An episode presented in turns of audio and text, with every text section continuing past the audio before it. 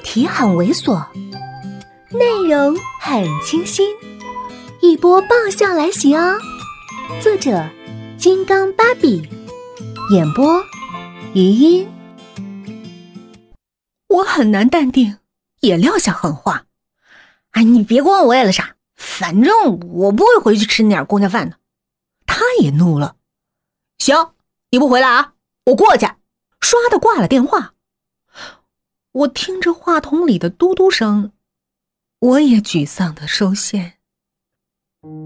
其实，能陪在父母身边总是好的，可是我实在不想沿着他们铺好的道路往前走。一份可能饿着，但是绝对撑不到的工作，再找个模样老实、性格敦厚的人，平平淡淡的结婚生子，在婚姻中培养爱情，只这么一想就头皮发麻。培养出来的，从来都是感情。那种长时间后习惯的依赖，不是爱。我不要当温水中烫死的青蛙，更不要死无葬身之地。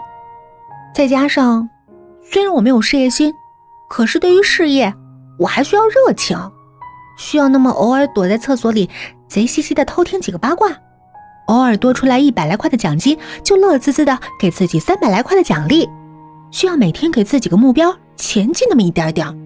而不是在父母设好的路上被他们夹着走。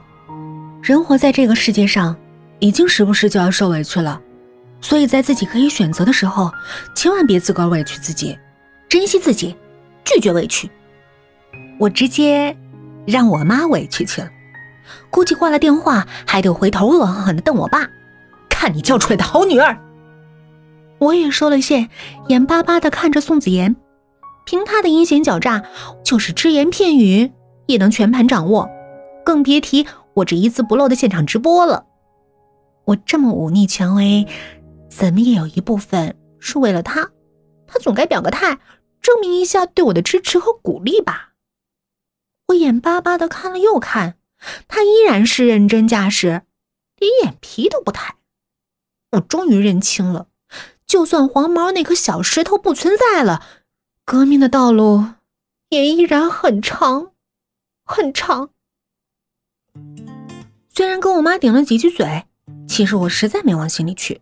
我妈就是一典型的雷声大雨点无的人，估计对着我爸数落我两句，又投身到国粹当中了。因此，我也没当回事儿，积极投入到了攻坚战的革命阵营中。早上索要早安吻，中午爱心送盒饭，晚上积极搞约会。虽然宋子妍的反应称不上享受，但是也算配合。因为虽然早上醒来没刷牙，可是他也让我亲了。中午虽然饭菜有点凉，可是他还是耐心的吃了。晚上的约会虽然浪漫的很刻意，他一脸的不耐烦，但是至少是都完成了。我就像是在下载他的心，虽然进度慢了点但是那跳动着的百分比就不会让我失望。其实每天零点一。到一百，也不过是一千天，我还就有这个跟他耗下去的精神。我努力思考，一起看文艺片，牵着手逛街，对着天空滑翔而过的飞机尾灯许愿的浪漫都做过了。翻了翻攻略，今天该轮到烛光晚餐了。正想出门去买蜡烛，手机又开始在口袋里折腾，放在耳边只听了一句。那浪漫情怀就长着翅膀，扑棱棱的飞走了。